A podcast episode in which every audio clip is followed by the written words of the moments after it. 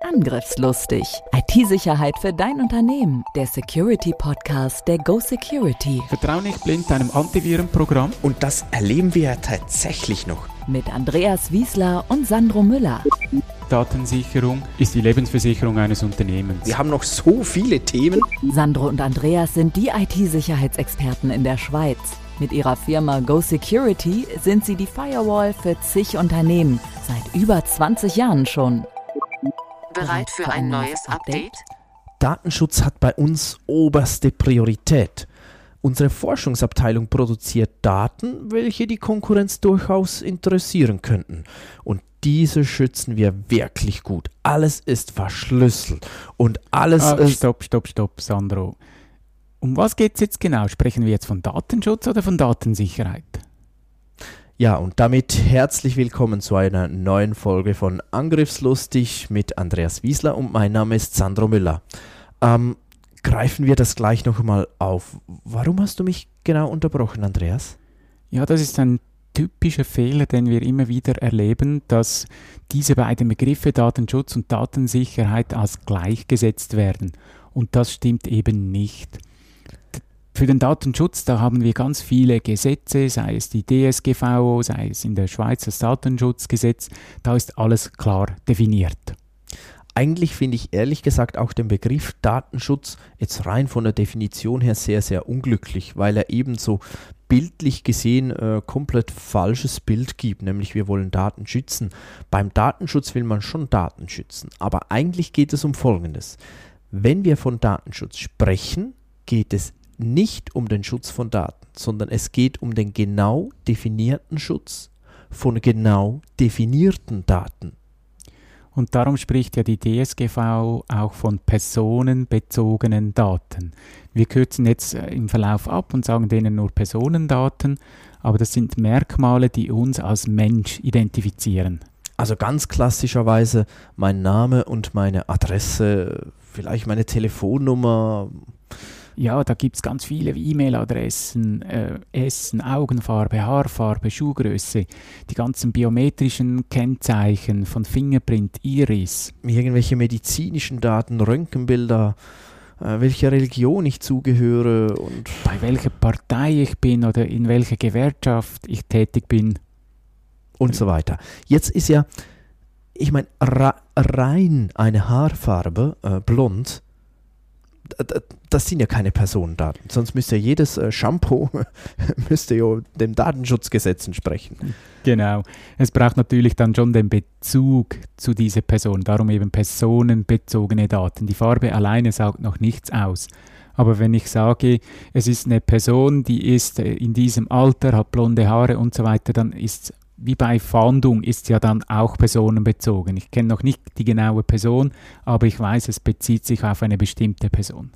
Und übrigens, wo das hier die Grenze ist, ab wann genau und wann nicht, da gehen wir jetzt ganz absichtlich nicht darauf ein, weil das ziemlich ein komplexes Thema, über das sich die äh, Juristen auch gerne ähm, unterhalten, nennen wir es mal so. Ich weiß nicht, ob sie sich streiten, aber unterhalten zumindest.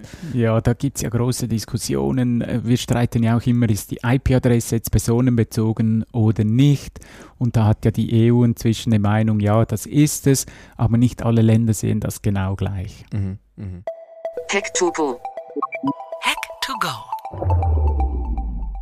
Und dann gibt es ja noch die besonders schützenswerten Personendaten. Und wir sprechen hier jetzt vom, vom ähm, Schweizer, vom aktuellen Gesetz in der Schweiz, also das Datenschutzgesetz aus 1993 oder so war das. Ja, es ist schon einige Jahre alt. Vergessen viele, dass unser schon relativ alt ist. Ziemlich alt ist, aber ehrlich gesagt, ähm, das, äh, soweit ich das weiß, ist das sehr, sehr ähnlich, nahezu gleich auch in der Europäischen Grundverordnung und auch im neuen Datenschutzgesetz, das in der Schweiz kommen wird. Hm irgendwann, vielleicht. Ja, nee, man sagt jetzt nächstes Jahr, 2022 soll es dann endlich da sein. Ich glaube, sonst könnte uns die EU definitiv die Liebe, also wir müssen da auch äh, vorwärts machen. Nee, aber jetzt, also was sind diese besonders schützenswerten Personendaten? Die sind ganz genau definiert. Das sind nämlich vier Arten von Daten. Erstens die religiösen, weltanschaulichen, politischen oder gewerkschaftlichen Arbeiten, äh, Ansichten oder Tätigkeiten. Zweitens die Gesundheit, die Intimsphäre oder die Rassenzugehörigkeit. Drittens Maßnahmen der sozialen Hilfe. Und viertens administrative oder strafrechtliche Verfolgungen und Sanktionen. Punkt. Mehr gibt's nicht. Aber sie sind schon recht umfassend, wenn man das äh, ein bisschen genauer anschaut. Soziale Hilfe, also wer Sozialhilfe bezieht oder sonst äh, irgendwo äh, Hilfe benötigt, das gilt schon als besonders schützenswert. Mhm. Übrigens, manchmal ist es ja dann schon auch verwirrend. Ich meine, politische Ansichten. Kann man da sagen, ähm, ähm, also der Bundesrat, da darf man da nicht erzählen, in welcher Partei der ist? ähm, naja.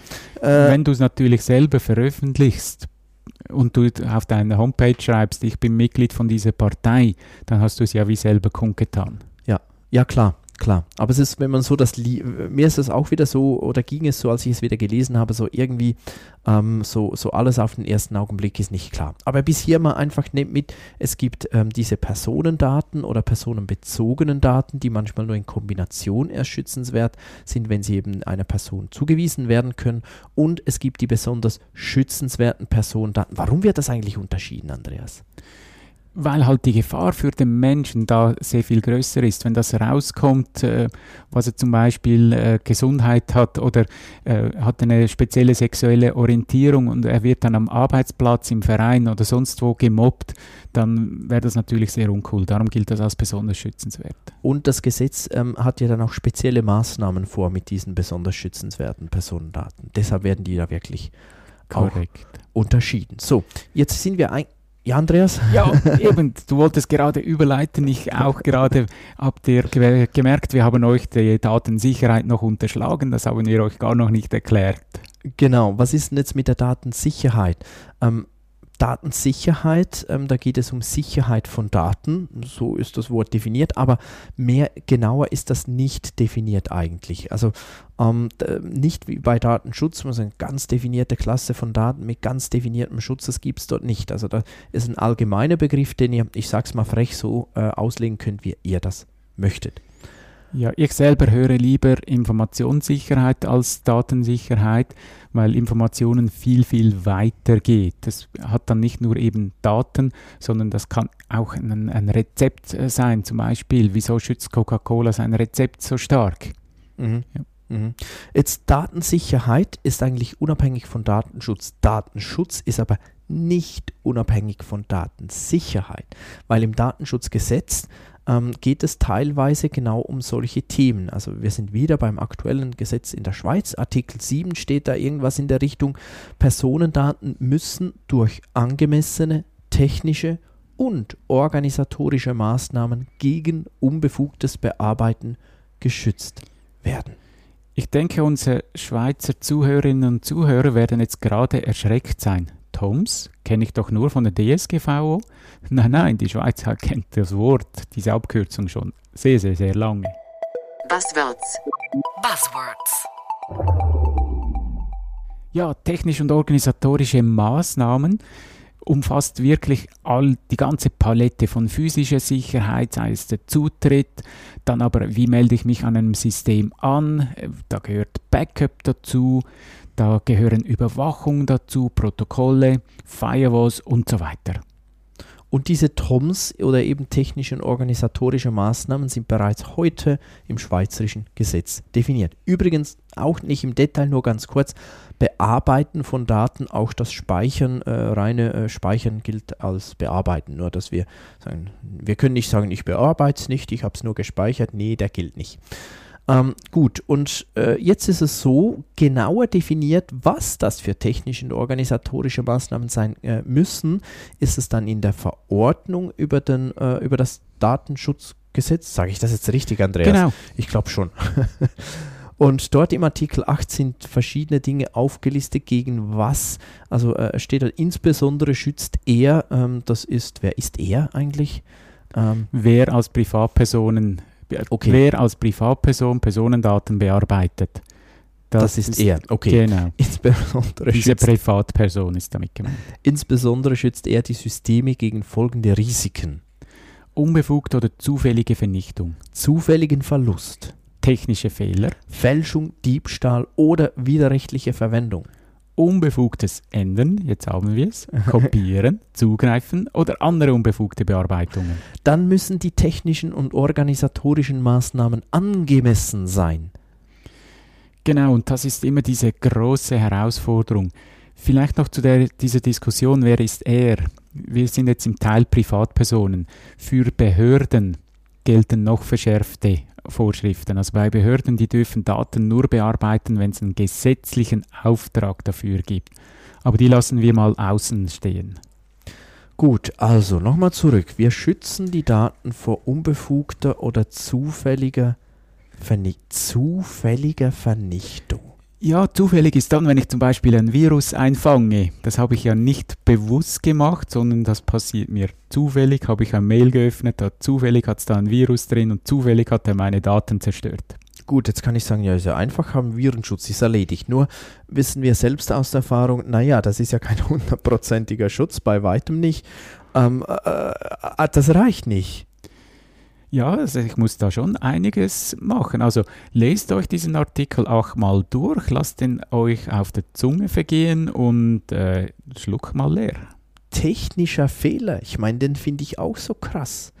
Ich muss sie schützen vor technischen Fehlern. Ja, damit ist natürlich gemeint, eine Festplatte fällt aus. Da muss ich ein Backup haben, damit ich die Daten wiederherstellen kann.